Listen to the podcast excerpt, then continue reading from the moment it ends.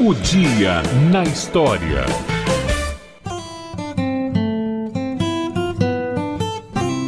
Figura destacada do pós-impressionismo, o pintor holandês Vincent van Gogh nascia no dia 30 de março de 1853 em Zundert, na Holanda. Ele chegou a pintar 900 quadros, 27 deles autorretratos e 1.600 desenhos.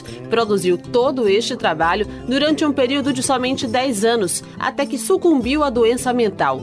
Em 23 de dezembro de 1888, no auge de sua depressão, o pintor holandês Van Gogh ameaçou com uma navalha o artista francês e seu amigo Paul Gauguin.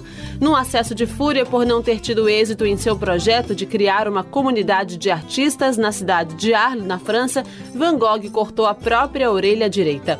As desordens mentais, o comportamento agressivo e solitário e as frustrações amorosas levaram-no ao suicídio com um tiro no estômago aos 37 anos, justamente quando acabava de pintar sua última obra, Campo de Trigo com Corvos, em 27 de julho de 1890. Ele morreu dois dias depois.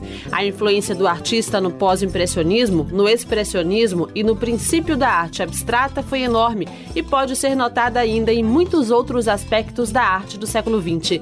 O Museu Van Gogh, em Amsterdã, dedica-se a exibir o trabalho do pintor e de seus contemporâneos. Entre suas obras encontram-se A Colheita, O Quarto, A Ponte de Langlois, A Casa Amarela, Noite Estrelada, Girassóis e Lírios.